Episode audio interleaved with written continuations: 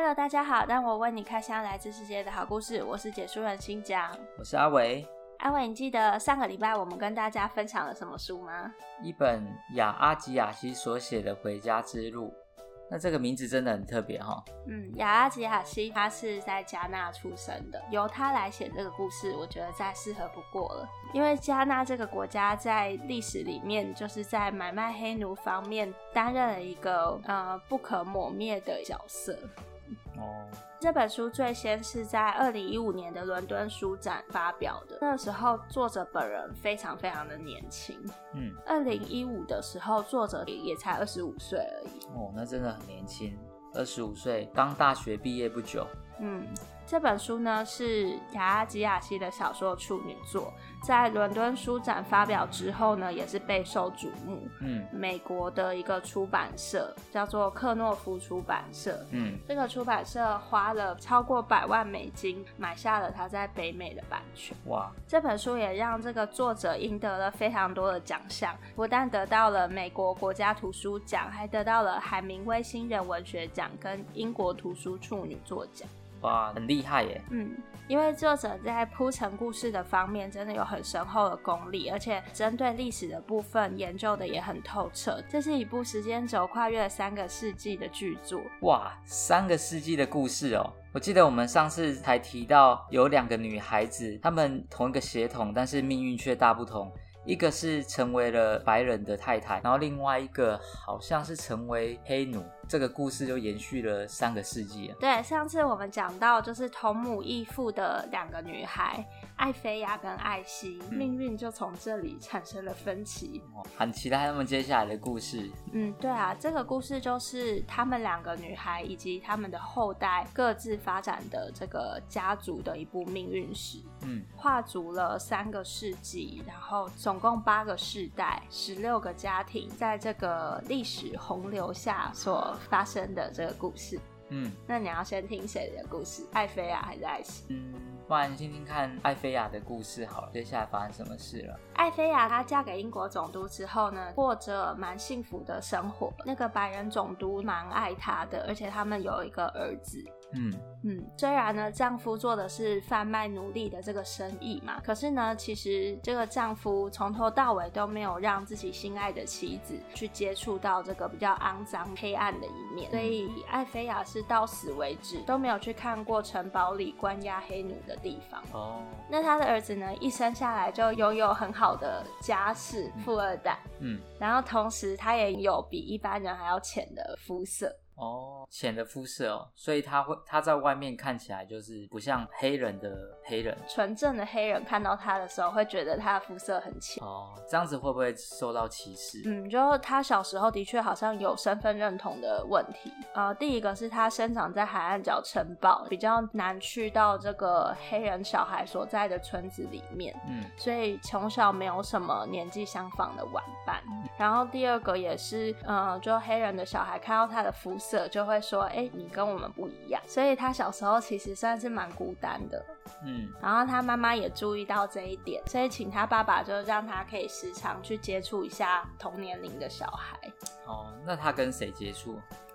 哦，当时有很多的酋长也陆陆续续在争跟这个英国人接洽贩奴的生意。他爸爸跟其中一个酋长就是在谈生意的时候，就请那个酋长把他的儿子也带过来。哦，为什么要这样做？因为想要让他的儿子可以跟这个年纪相仿的小孩子多一点接触啊，嗯，想要让他扩展一下交友圈啊，嗯。然后你猜发生什么事？嗯，他们就成为好朋友。呃，对，他们成为青梅竹马。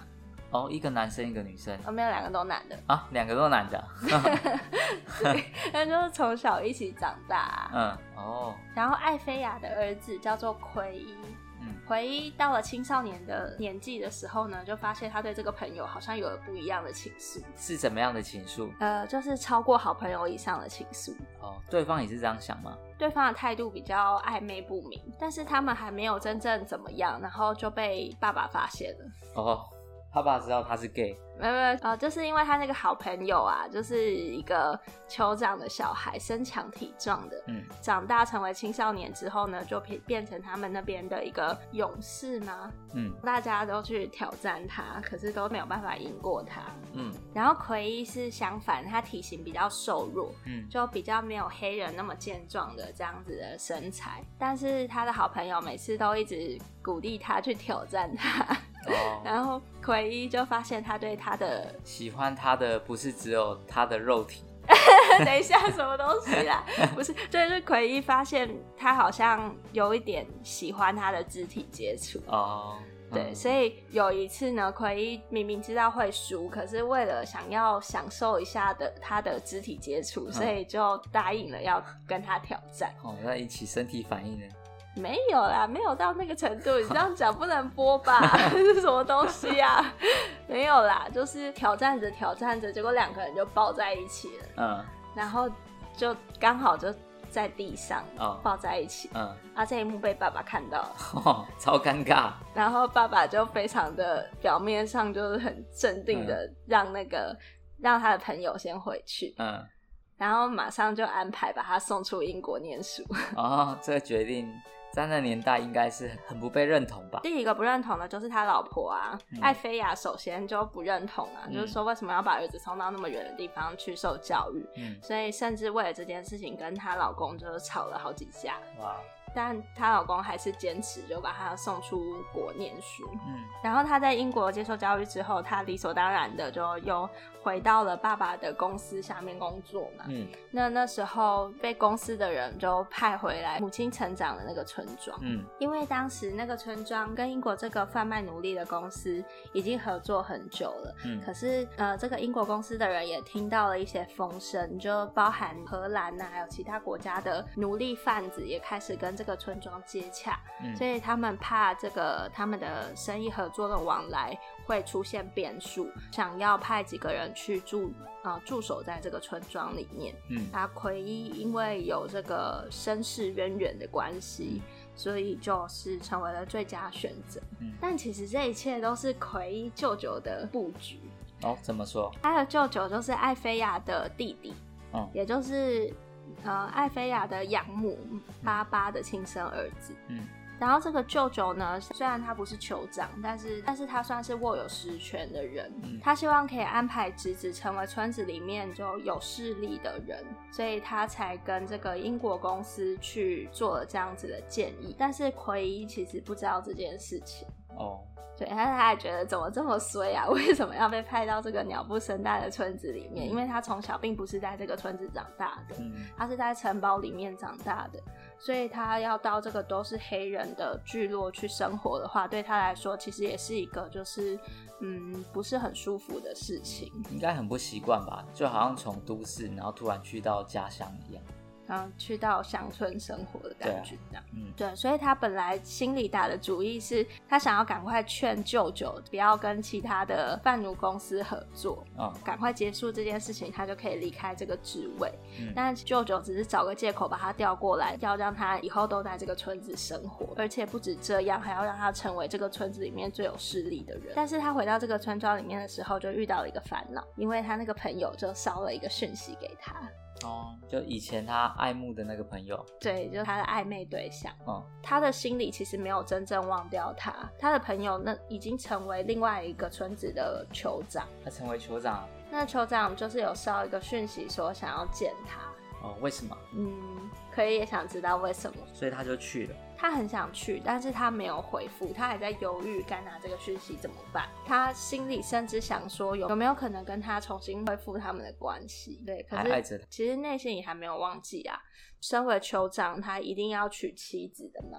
但是在黑人的世界里，三妻四妾好像也是一个蛮正、蛮普通的事情。嗯，所以他甚至想说，如果我去找他的话，我会成为像他的第二个老婆或第三个老婆那样吗？我会有一个自己的小屋子吗？就是他们那边的一个老婆就会有一个小屋子这样子。哦，他甚至脑中都还有这样的妄想。嗯，可是呢，这时候他舅舅做出了一件事情，让他知道说，他这辈子再也不会去回复这个讯息。做了什么？嗯，这就要从他们的贩奴生意开始讲起了。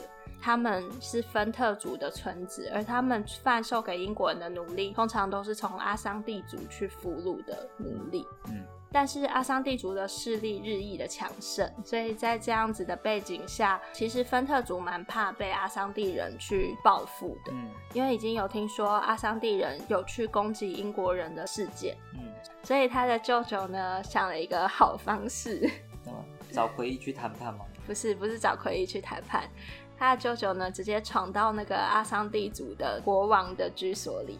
嗯，然后把他的女儿掳了过来，要让奎伊娶她。哦，好好。嗯，就是阿桑地族，你们在想要攻打我们，可是你的公主已经变成我们这边的媳妇的话，你也攻打不下来。这有点像是以前那种和亲的概念吧？嗯，对，有点像是那种中国啊和亲，然后来换取和平的一个感觉。嗯。对，但是和亲人家都是你情我愿的，他们是直接把他掳过来，嗯、让事实先发生，是让对方爸爸同意。你知道那个年代就是交通也没有那么便捷，然后讯息传递也没有那么便捷，嗯，所以等他发现的时候，是他们可能该做的事情也都做了，这样子，嗯，嗯对啊，而那那个时候也是只能跟婚姻的对象发生关系了。哦，所以就顺理成章了。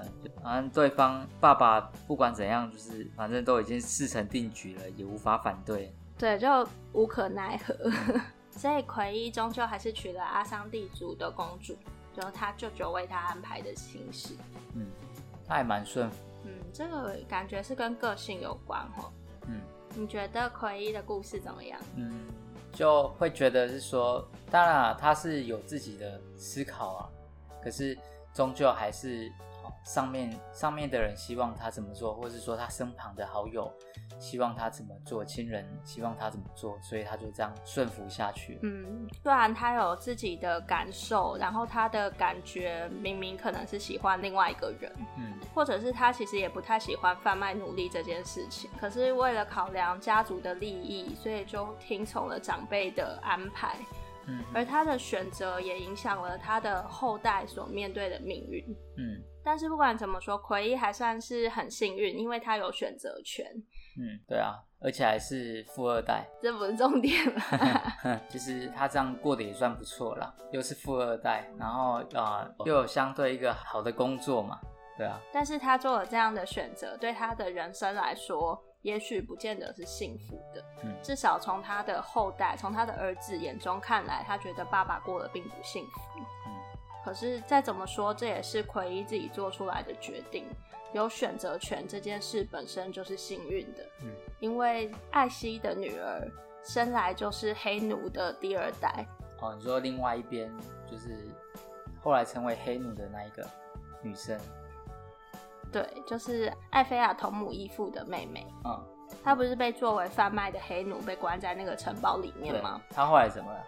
她后来被她后来被酒醉的英国士兵强暴，然后也怀孕生下了一个女儿。嗯，所以她的女儿的命运就非常的悲惨。身为黑奴的第二代，跟妈妈一起被卖到了美国的南方。嗯，其实她的年纪上跟奎伊是差不多的。嗯，但是命运却完全不一样。他生来就没有选择的权利，因为连他这个人的所有权都是属于主人的。命运大不同。艾希的女儿叫做田娜，她跟妈妈被卖到美国之后，他们母女就被拆散了。嗯，然后田娜被卖到这个密西西比州的一个棉花田。嗯，然后当时它的主人呢，重金买下了一位黑奴。嗯。呃，这个黑奴跟田娜不一样，他并不是黑奴的第二代，而是他是从，呃，他是从非洲被卖来的第一代，嗯，所以他的反抗力会比较强。嗯，主人为了要安抚他的情绪，就把田娜嫁给他，嗯，希望他有妻子之后能够比较卖力的为主人工作。而这个黑人一开始其实也并不愿意亲近田娜，而是一直想要反抗他的命运。而不断的被主人鞭打，因为那个黑奴就一直、一直、一直反抗主人的意思，这样子。嗯、就有一次田娜看不下去，她背上已经伤痕累累，然后主人又想要鞭打她，所以为她承担了她所犯的错。然后主人明明知道田娜是说谎，是为她背负罪名，可是还是还是鞭打了田娜。而这件事情就融化了她老公山姆的内心。嗯，从此之后，他们就呃真正的成为一对夫妻，嗯，而且感情很好。嗯，然后生下了一个儿子。嗯，可是那个时候，所有的奴隶他都受到主人很蛮残酷的对待，而且甚至连生命都不是属于自己的。如果主人想要的话，是随时可以杀掉自己的奴隶，而不会有法律上的责任。身为黑奴，基本上是没有休假日的。他们所有的时间都在都在主人的田里工作，好可怜哦。但是每年会有一天复活节的礼拜天，嗯，他们的主人会允许他们走到镇上的那个黑人教会去参加礼拜，嗯，这是他们唯一可以对外交流的机会。嗯，而田娜在那边认识了一位黑人，嗯。那这个黑人女生从田娜唱的民族歌谣里面认出了她是阿桑地族的后代。嗯、虽然田娜其实是从妈妈口里学会这首歌，但并不知道那个意思。嗯、因为她身为黑奴的二代，其实学的都是英文，嗯、所以阿桑地语其实对她来说只是妈妈小时候曾经跟她说过的母语。嗯、但其实很多字词他都不知道意思。嗯就被那个黑人女子认出来说：“哎、欸，你其实是阿桑地族的人。”嗯，而且这个女子也告诉他说，她已经帮助很多奴隶逃跑了。嗯、田娜就很希望啊，他的儿子可以不要继续背负这个奴隶的身份，所以他跟这个女子说好了，请这个女子带他们家的人逃走。嗯，看到了一线希望。对，嗯，可是有时候这种希望可能也背负着很大的代价嗯。那他们后来有成功吗？他们后来确实逃跑了，嗯，但是呢，在森林的路上就被主人追到了。那这个时候呢，他们都爬到树上，主人带着狗在下面等。嗯，田娜她心里做了一个决定，要让那个黑人女子带着她的儿子逃跑，她自己下来顶罪。嗯，她下来的时候发现她的丈夫做了一样的事情，嗯，所以她的主人就把他们一对夫妻都抓回家。嗯。遭受到很严厉的鞭打之外，甚至是在她的面前，嗯，就是直接把她的丈夫处刑。哇，嗯，她直接在她的面前，还有所有的黑奴的面前，把她的丈夫绞死。哇，嗯，有一个很残忍、杀鸡儆猴的概念，嗯、然后再把田娜重新的卖回奴隶市场。嗯、然后田娜又辗转的到了另外一个农家，嗯，然后他在那个农家里面。就毫无希望的过生活哦，就这样过了一生，对，蛮可怜的他的故事。嗯、对啊，那还好，就是他儿子后来有逃走。想一想，你不觉得这个奎伊很幸运吗？嗯，他至少还可以选择他要什么样的命运。对啊，又就是又吃得好，住得好，重点是这个。对啊，对啊。嗯，我觉得重点是自由吧。虽然吃得好、住得好，富二代是蛮令人羡慕的，但是跟田娜最大最大的差别应该是自由这件事情。嗯，身为奴隶的身份，这真的是我们现代人比较难以想象的。对啊，就自己的生命不属于自己，一年三百六十五天都要工作，除了一天之外。嗯，而且真的是看主人的制度啊，每个主人的方式又不太一样。嗯。就至少我们还可以选择我们要做什么工作。对。但是如果身为奴隶的话，他是连工作都不是为了自己，而是为了主人。嗯。而且也是为了主人而活着。如果主人不满意的话，就可以把他们随时杀掉，都没有人会问罪。嗯。这样的命运真的很难想象。那我们换个心情啊，我刚刚那个好沉重啊。好。那奎伊的儿子后来怎么样了？就是另外一边的。奎伊后来就娶了那个阿桑蒂族的公主。嗯。奎伊跟这个阿桑蒂族的公主之间有一个儿子，嗯、但是他后来也有娶了其他的老婆，嗯，然后所以他总共有七个儿子。哇，哇，不错哎，怎么不错？富三代，什什么意思？嗯，就可以娶很多的妻子，很不错是吧？你死定了。他们。他们的他们的生活方式就是这样子，一夫多妻，也要够有权势才能一夫多妻了。对啦，你也要够养活这些妻子啊。羡慕个屁呀、啊！奎伊跟阿桑地主公主的儿子叫做詹姆，嗯，致敬了他的祖父的名字。就奎伊的爸爸也叫詹姆，嗯，詹姆这个名字啊，其实让那个阿桑地主的公主非常的不爽。阿桑地主的公主对奎伊每一件事都蛮不爽。哦，是因为他是有白人的血统，是因为阿桑地主的公主不是自愿嫁给奎伊的，她是被掳，她是被掳到奎伊的村庄，半胁迫，然后成为他的妻子。对，所以他其实心中千百个不愿意，嗯、然后也对于奎伊这种很软弱、听从他的舅舅的建议娶妻的这种个性觉得很不满。嗯，那他儿子会这样吗？他儿子就从小看着父母不和啊，哦、他就知道说父亲跟母亲之间没有爱，然后知道他们是因为政治的关系，所以才结合了婚姻。嗯，但他就从小就觉得很不想要变成这样。那这个小詹姆他的身份又更尊贵，富三代。嗯。重点是他的家族非常的有权势，嗯，而且母亲还是阿桑地族的王室，嗯，哇，他父亲是芬特族村子里面最有权势的家族，他的母亲是阿桑地族的王室，这小孩不得了了，那无敌的绅士啊！对，那他做了什么事情？他的故事的转机是发生在他的外公，就阿桑蒂国王过世的时候。他们全家要去阿桑蒂族参加葬礼，因为他本来都住在芬特族里面，只有很偶尔的时候才会被带回去阿桑蒂族那边给外公看看这样子。嗯，那这一次呢，因为外公葬礼的关系，所以他们全家一起去到了阿桑地。阿桑地族传统的葬礼是每一个人都可以去跟死者的亲属去握手致意。嗯，所以他们就以王室成员的身份去接受民众的握手致意。嗯。可是，在这个过程中呢，他遇到了他这辈子的真命天女。哦，谁啊？一个非常普通、没有任何身份头衔的阿桑地族的平民女孩。哦，平民女孩，那跟她差很多哎。嗯，那个平民女孩除了长相清秀之外，重点是很有个性。大家都抢着要跟王室的家族握手致意的时候，只有她不愿意跟有芬特族血统的詹小詹姆握手。来了来了。电影的情节都是这样，王子变青蛙这种情节。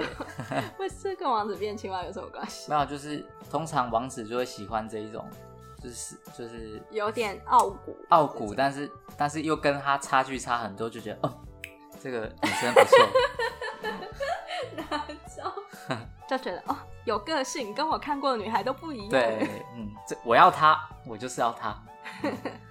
对，他就对他一见钟情了，嗯、而且他不知道他的名字，然后也不知道他的资讯，所以他还去跟阿桑地主其他的王室打听这个女孩的身份。嗯，然后后来他表哥就号称，就所有阿桑地主的女生他都认识，然后一听他的描述，就说啊，我知道他是谁，然后然后借由表哥的情报找到了那个女孩居住的地方。哦，然后就真的是一个很很普通的人家。嗯。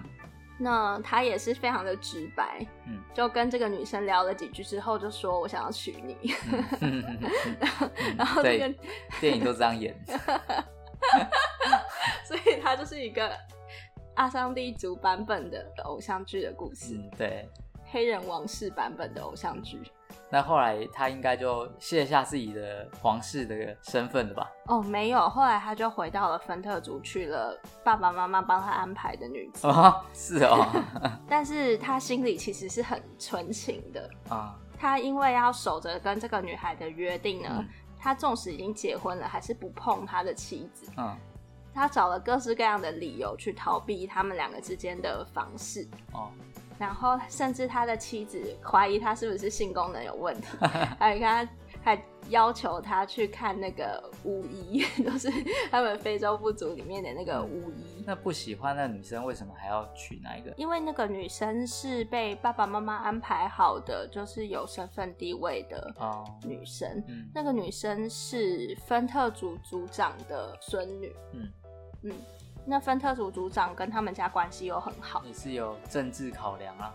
对对对，他他们的他们的考量都是以那个家族利益为优先。嗯、啊，他的爸爸奎伊顺服了家族利益安排的婚姻，但是小詹姆跟他爸爸就是完全不同的个性。嗯、小詹姆就是不喜欢。那个女生就是不喜欢，嗯，所以即使娶了那个女生，她还是心里一直在计划要怎么样才可以到阿桑地主去找到他的那个真爱。小孩才做选择，哎、欸，我全都要这种概念。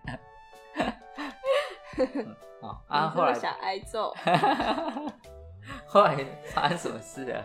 后来呢，他就去找了那个巫医。嗯，那巫医是一个瞎眼的婆婆。嗯，可是她眼瞎心不瞎，听到小詹姆是谁，他就很想要把他赶出去。嗯，因为这个巫医非常讨厌这些跟贩奴扯上关系的人。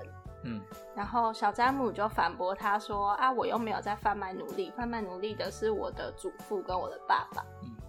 但他心里其实也很清楚，就是因为他的祖父和爸爸这么做了，所以他才能够不用工作，还可以享受这些荣华富贵。嗯，所以他心里其实还是有所愧疚的。嗯，然后这个巫医好像都清楚他心里在想什么，嗯，清楚他想要到阿桑地族去找那个女孩。嗯，所以。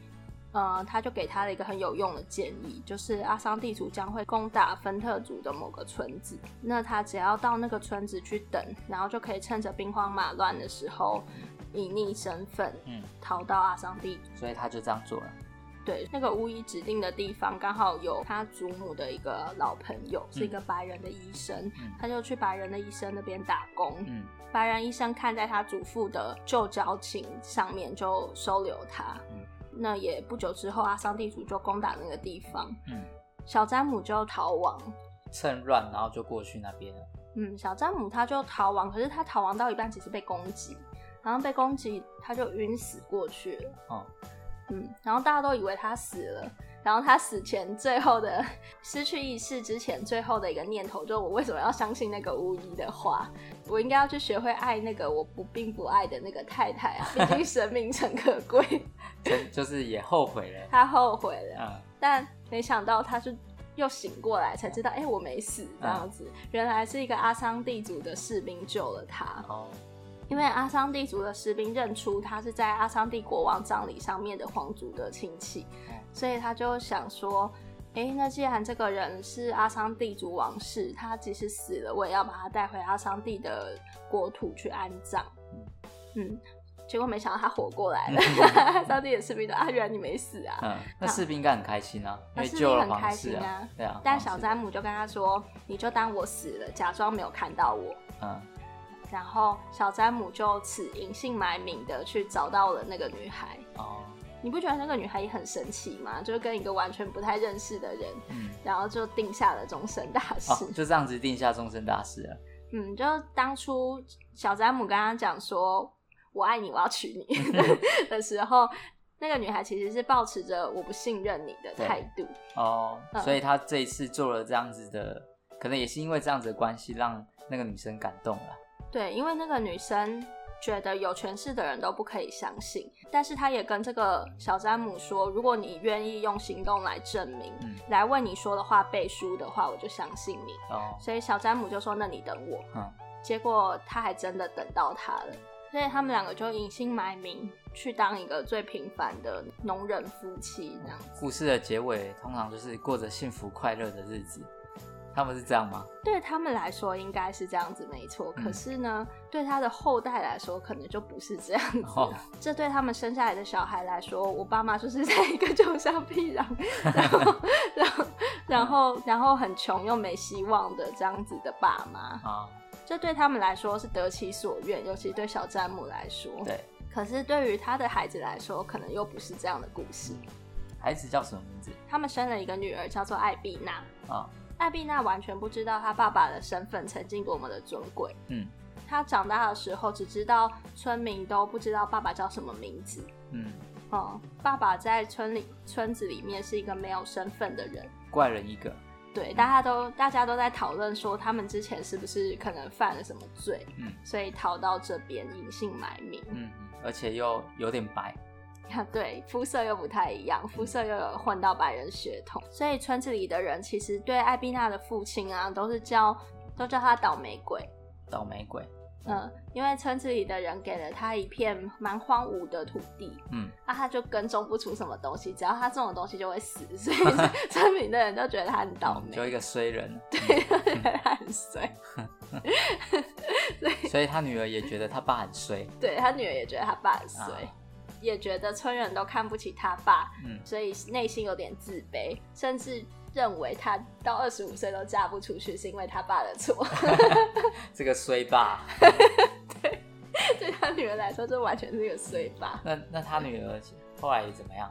哦，小詹姆的女儿艾碧娜，她人生中有两个梦想，一个就是嫁给她青梅竹马的好朋友欧亨，一个就是去到阿桑蒂首都所在的大城市库马西，嗯，去看看。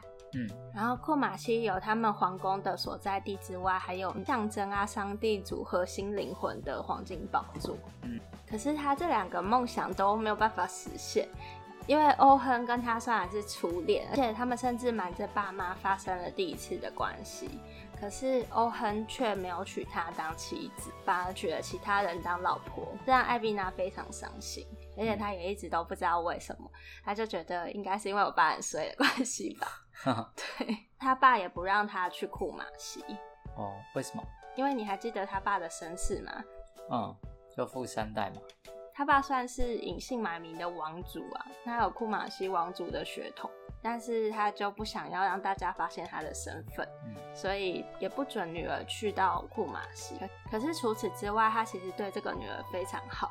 村人都觉得他根本就是把艾碧娜当成儿子来对待，当成儿子，因为那时候其实女生就蛮不受尊重的，嗯，然后只有男孩子才会被平等的对待，哦，嗯，可是他都是宠这个女儿，甚至去做什么都带着她，嗯，开会的时候还把她抱在膝上啊，嗯，然后村人就觉得他一定是因为没有儿子，所以就把这个女儿当成儿子养。哦，原来如此。对，他是继承了比较欧式的教育，所以对男女之间没有那么大的差异化。嗯，可是对于村人来说，他们就同情这这个倒霉鬼这样子。嗯，所以艾比娜的个性也比较强势，比较像男孩子，通常是很有主见这样子。哦。那有一次，他就跟爸爸吵架，就说不管我一定要去库马西，很坚持，很坚持。可是要去库马西没有那么容易，其实那个村子非常的偏僻，嗯，然后离库马西非常的远，所以艾宾娜也知道，凭他自己一个人的力量要去到库马西是很困难的。哦，那怎么办？找另外一个人？对，你猜他找谁？找找他爸？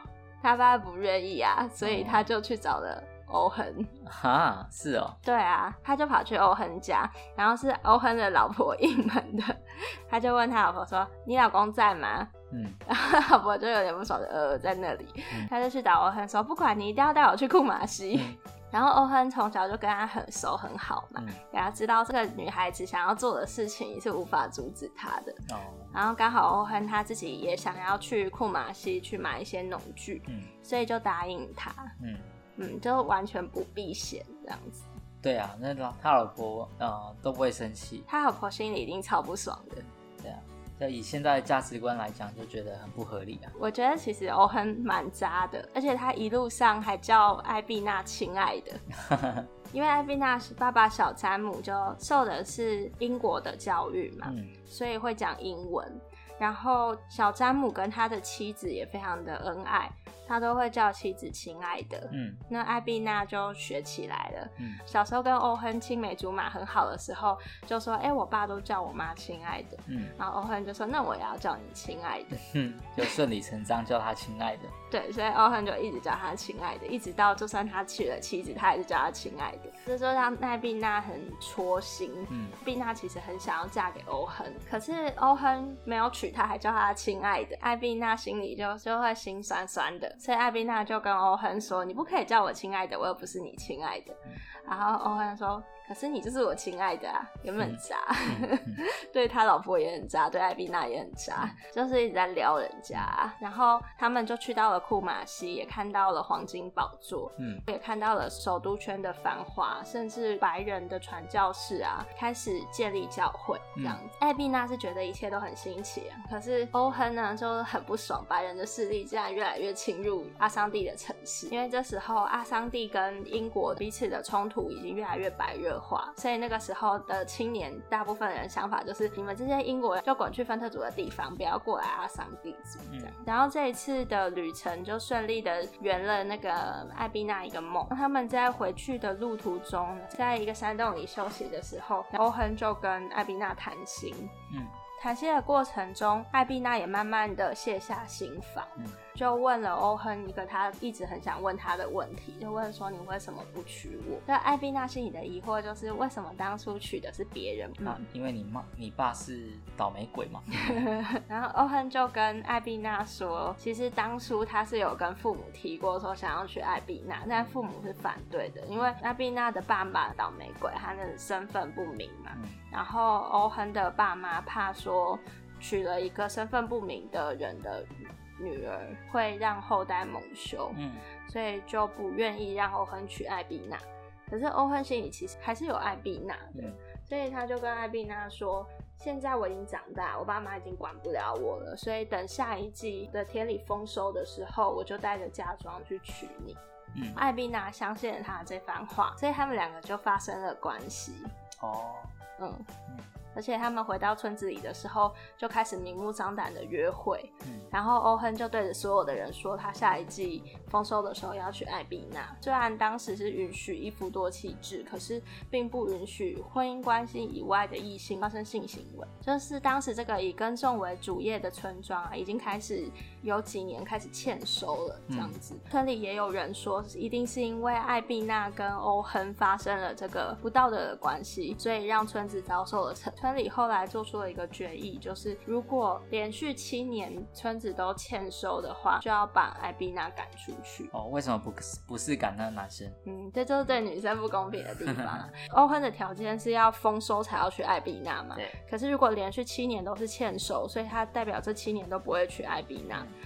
那如果这样子的情况下，艾比娜就要被赶出去，或者是他们在还没有婚姻的状况下，艾比娜怀孕的话，艾比娜也要被赶出去。哦，那后来他们怎么做？后来真的连续几年都是荒年，当欠收来到了第六年的时候，其实已经不是赶不赶艾比娜的问题，而是整个村子几乎都缺少粮食，没有东西吃。那欧亨身为村子里的有为青年嘛，他就要想别的办法，因为他听说其他的村子透过种植一种作物而致富，嗯，所以他承诺村子的人会把这种作物带回来，嗯，然后会改善村里的经济状况。哦，带什么东西啊？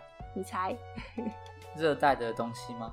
热带的一些经济作物？对，其实就是可可豆啦。哦，加拿大到今天也是可可豆蛮重要的产地之一。嗯，当时大家还不知道可可豆的经济价值的时候，其实去种可可豆的意愿是很低的。嗯，但是他们慢慢发现，白人对于可可豆是很趋之若鹜的。嗯，你种多少，白人就会收购多少。嗯，所以可可豆算是另外一种的金子的感觉。嗯。欧亨呢，在知道说附近的村子有人这样成功了之后呢，他也想要去买可可豆来种植，但是可可豆的种子并不便宜。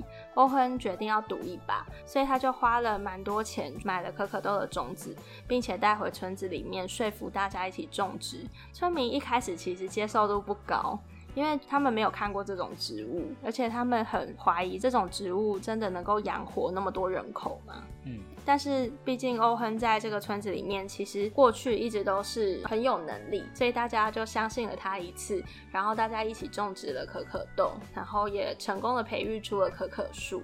在收成的时候，欧亨非常自信满满的跟大家讲说：“我会把这些可可豆拿去卖，你们就等我的好消息吧，我一定会带着很多的钱财跟物资回来。的。”嗯，但其实他心里对于这件事情，他还是有一点点不确定性。嗯，所以他要去卖可可豆的前一天晚上，就去找了艾比娜，然后在他们两个温存的时刻，有透露出他心里的不自信。嗯，他说啊，如果这个可可豆卖不出去怎么办呢？啊？如果失败了怎么办？嗯，那艾比娜就鼓励他说，不会失败的，一定会成功的。嗯，这个可可豆一定得卖。欧亨就嘟哝了一句说，但是我也有点害怕这个状况。然后艾碧娜那时候不懂他是什么意思。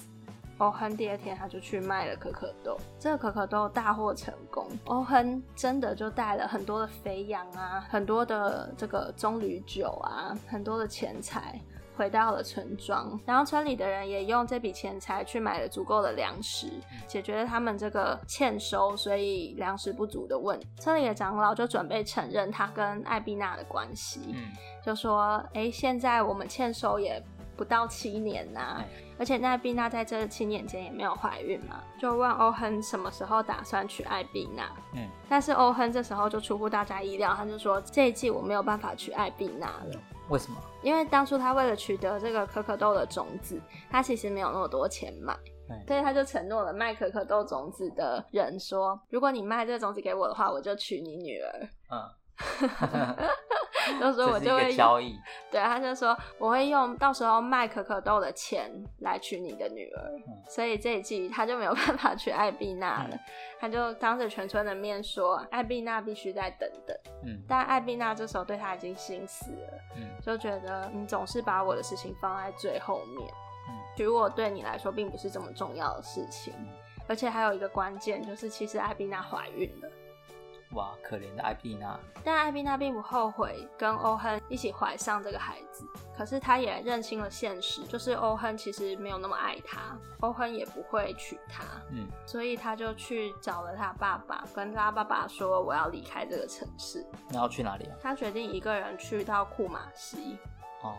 就之前啊、呃，之前有去过的那个大城市嘛。对，那这个时候他爸爸才告知他们家的身世，嗯，就跟艾碧娜说说哦，其实我们家是卖富二代，富三代哦，富三代 不是啊，他是说其实我以前是那个贩卖奴隶的家族的孩子。嗯，我们家是贩卖奴隶的世家。那贩卖奴隶虽然给家族带来了财富跟权势，但是也带来了这个没有办法洗清的这个罪恶感。所以当初小詹姆为了要改变这样的命运，他就放弃了这些财富，而到这个贫穷乡僻壤来当一个农民。虽然他在这里只拥有一块什么都种不出来的很荒芜的土地，可是能够用自己的力量去养活自己和心爱的家人，这件事情对小詹姆来说本身。就是一个很值得感谢的事情。嗯，那他也能够理解女儿想要去寻找生命不同的可能性的这个想法，所以就把他们的传家宝，来自艾菲亚的那个黑曜石项链哦，就最早最早最早的那个那个母亲啊，送给他两个女儿的那个项链嘛。对对对对对，就把这个项链呢传送给艾碧娜，然后就支持艾碧娜去追求自己想要的新的人生。所以他后来就这样子去了那个城市。对，你还记得艾比娜那个时候去了库马西，遇到了那个传教士吗？那个传教士就跟他讲说：“你如果未来有什么需要，都可以来找我。”哦，所以他就去找他了，就去寻求教会的庇护。哦，那其实呃，回头来去思考一下，像那个富三代小山姆，他的人生原本是很追求自己的意志自由，可是他后面的后代。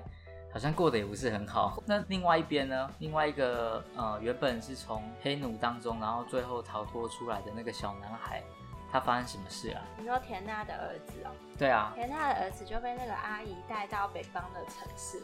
嗯，因为美国的北方他们没有在使用奴隶啊，他们是自由州。嗯，所以很多黑人奴隶要逃跑的话，首选都是逃到北方的城市。田娜的儿子叫做柯乔。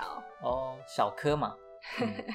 小柯在婴儿时期就就被那个黑人阿姨带到了北方城市巴尔的摩。嗯，他的黑人阿姨啊，就是有帮他伪造了一份自由人文件。嗯，因为那时候的黑人呢，都要有这个文件才能证明他们是自由之身。嗯，小柯他在蛮年轻的时候就娶了一个老婆，他的老婆安娜也是一个黑人。哦，娜姐。娜姐。好吧，娜姐跟小柯最大的不同就是她的自人自由人身份文件是货真价实，嗯，她不是伪造的哦，嗯，她也是黑人，对，她也是黑人。你知道她为什么有那个自由人文件吗？因为那个自由人文件是奴隶的主人去去开立哦，所以是说她原本一开始是奴隶，后来主人就是让她变成自由人这样子。嗯，因为安娜的妈妈是奴隶，后来嫁给了主人。嗯。所以奴隶的小孩也是属于主人的财产嘛。嗯、可是安娜的情况是，她的主人就是她爸，嗯，所以她爸就开立那个自由人身份的文件给她。哦，原来如此。对，所以他就有了很宝贵的正版自由人文件。成为奴隶，后来想要翻身也是不容易。就是你的自由还要主人同意这样。嗯、但总之，对柯乔和安娜这对夫妻算是蛮幸运的。嗯。他们就很年轻结婚之后啊，已经生了好几个小孩，他们都是取那个美国人名字，嗯，而且他们每个小孩的开头都是用字母的字首，就 A B C D 去当做小孩的那个名字的第一个字母。安娜现在怀孕了，她肚子里的小孩叫做 H，嗯，哎、欸，怎么不先取 A 呀、啊？比较好记啊，A B C。因为 A B C 都被人家占了啊。哦，所以只只能从 H 开始。所以就是他们家其实已经有好几个小孩了，A B C D E F G。所以 H 是他们的第八个小孩，哇！但大家都非常期待这个小孩的出生，嗯，然后他们要养那么多小孩，其实也是仰赖他们努力工作。那么在北方的黑人比较幸运的是，他们他们可以是为自己工作的，嗯，所以收入完全可以用在自己跟自己的家人身上。嗯，小柯他其实是一个很优秀的船工，嗯，他在船上负责那个上沥青的工作，嗯嗯，那沥青很烫，嗯，所以其实蛮需要技术活的，还好有那个前辈去黑人的前辈去带他，然后沥青沥青是用地上的那个沥青，沥青就是那个黑色高热的那个。你的船就是它的表面不是会是一层那个铜嘛，一个金属，啊，你要怎么让那个铜板可以附在船的船上面？啊，就是靠沥青去粘合。哦，这个感觉技术还蛮高的，而且风险也蛮大的。嗯，所以柯桥他算他已经算是一个经验丰富的这个填料工人。嗯嗯。那他的老婆也有工作，他老婆是在一个白人家庭当帮佣。嗯嗯，那这个白人家庭呢，就跟很多北方的有权势的白人一样，他们都是比较同情黑人的遭遇，嗯、所以其实对他们也蛮好的。嗯，可是呢，事情往往没有那么顺利。有一天，安娜的主人就是紧急的把安娜他们家的人都叫过来，嗯、要跟他们讲一件很严肃的事情。嗯，这个事情在历史上也非常有名。你知道一八五零年发生什么事吗？一八五零年哦，嗯，间接的影响到后来南北战争的发生。哦，这我不知道。一八五零年是美国一个奴隶法案的通过，叫做逃奴法。嗯，先简单讲一下当时的背景。当时的美国其实南方跟北方的立场跟发展历程都差很多。嗯，南方是以农业为主的。像是棉棉花田也都在南方，对，以农业起家的州，他们就非常需要大量的劳动力，嗯，那所以黑奴呢，就是他们的一个很大的劳动力的来源，嗯，所以南方的州都是同意蓄奴制的，嗯，但北方不一样，因为美国的北方比较是工呃发展工业，因为他们不需要那么多的劳动力，对于南方蓄奴的这件事情，其实是保持着呃不太同意、不太赞成的看法。他们认为这个民主价值是应该要是被彰显的，但是把人当成奴隶这件事，明显的就违反了民主价值。嗯嗯，所以呢，就是其实北方州跟南方州就常常在议会上面意见不合。嗯，而且南方的奴隶很多都会逃往北方。对，他们逃往北方之后，就常常会得到北方美国人的庇护。嗯嗯，像安娜他们家一样。嗯。所以，对于男奴隶的主人来说，就累积了非常多的不满。嗯，那为了要缓和这个南北剑拔弩张的气氛，所以议会在一呃一八五零年的时候就通过了逃奴法。所谓的逃奴法，就是如果你的奴隶逃到北方去的话，你可以追过去，然后把他带回去。这个法案的通过呢，其实也造成了非常多的弊端。怎么去认定这个黑人到底是真正的自由人，还是叛逃的奴隶呢？对啊，我直接去北方那边，然后抓一个黑人。说这个是我的黑黑奴，这样子就好了。他们认定的标准真的是非常的松散，只要这个南方的就是奴隶主人呢，他宣誓他的某一个黑人是他逃走的奴隶，嗯，那就会得到相信，嗯，那他就可以把他抓过来，除非这个黑奴有。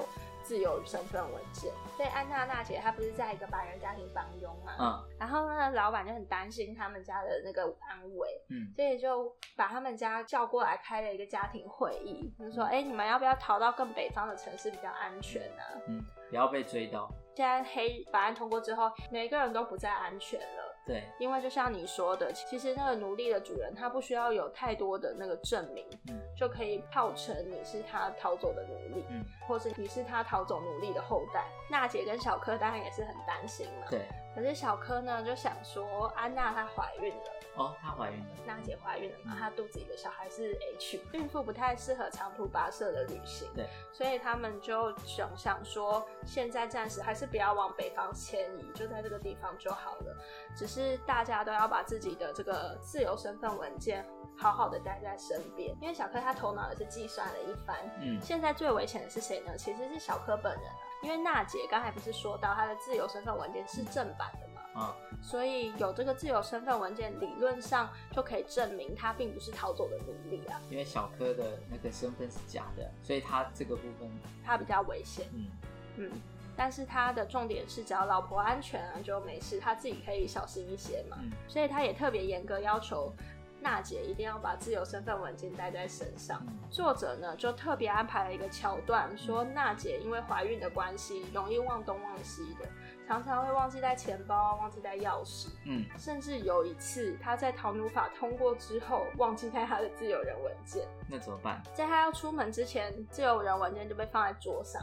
然后小柯看到了，小柯就把他老婆骂了一顿。而且这这对他们家庭来说是很不常见的事，因为小柯其实很对他太太很好，对娜姐非常好的。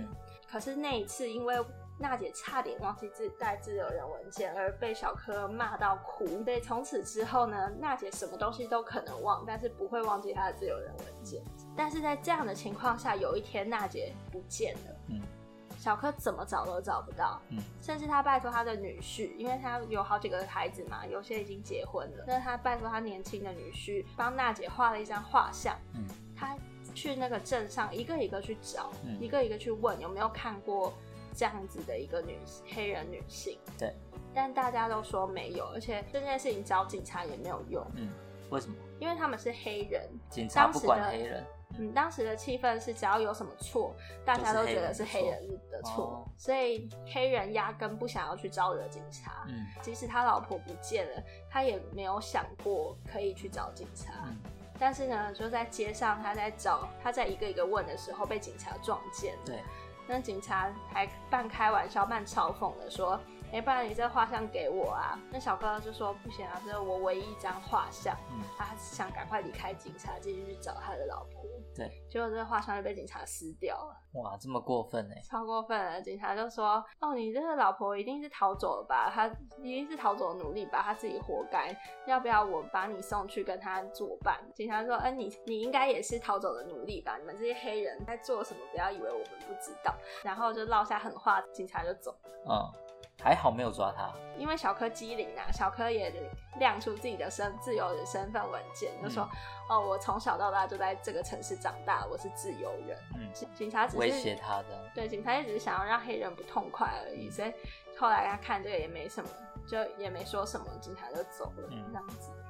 那甚至小柯跑去拜托安娜的那个雇主去找出，呃，有没有人可能看过安娜？嗯、安娜雇主是一个很有人脉、很有势力的一个白人。后来真的是这个雇主动用关系，更大范围的去询问有没有看到这样子一个怀孕的黑人女人。嗯、后来是一个小孩子说，他曾经在那一天，就是安娜失踪那一天，看到一个怀孕的黑人女子被一些白人推上马车。嗯就那些白人放话说，放话说哦，因为这个黑人女生怀孕不方便，他们要送她回家。然后那个黑人孕妇再怎么挣扎都没有用，就被带走了。所以柯乔从此就知道啊，他的老婆还有肚子里的孩子就被绑架。嗯，但你想想看哦。今天被抓走的不是伪造自由身份的柯乔，而是拥有真正自由身份的娜姐。嘿，所以这是作者这样安排，就是要控诉在逃奴法之下，黑人的人身安全有多么的没有保障。这个逃奴法也是造成了北方的美国人更加的去同情奴隶的处境。嗯嗯，所以也可以说，这样更加助促了这个南北战争的爆发。哦，这算是一个起因。嗯，这算是一个导火线之一啊。嗯、哦，嗯。后来在安娜被抓的十年后，南北战争爆发。嗯，南北战争是一八六一年的四月十二到一八六五年的四月九号，这样整整也是打了四年多的时间哦，蛮久。嗯，那《回家之路》这本小说呢，也以南北战争为一个分界点，来划分了第一部跟第二部。哦，嗯，所以第一部的故事呢，就在柯乔在失去他老婆十年后呢，为了离开这个巴尔的摩这个伤心地，所以去到了纽约。嗯，去到纽约不久就爆发了南北战争，在这边第一部就先做了一个结尾。那我们的故事今天也就讲到这里，因为发现这个故事真的是蛮蛮长的，蛮浩大的，蛮蛮它的它的时间轴还有它的故事安排真的是蛮浩大的一个工程。嗯，其实我也没有想到这本书讲两集还讲不完。那今天就到这边，然后下个礼拜我们再一起把这个故事讲完。好，期待再会哦。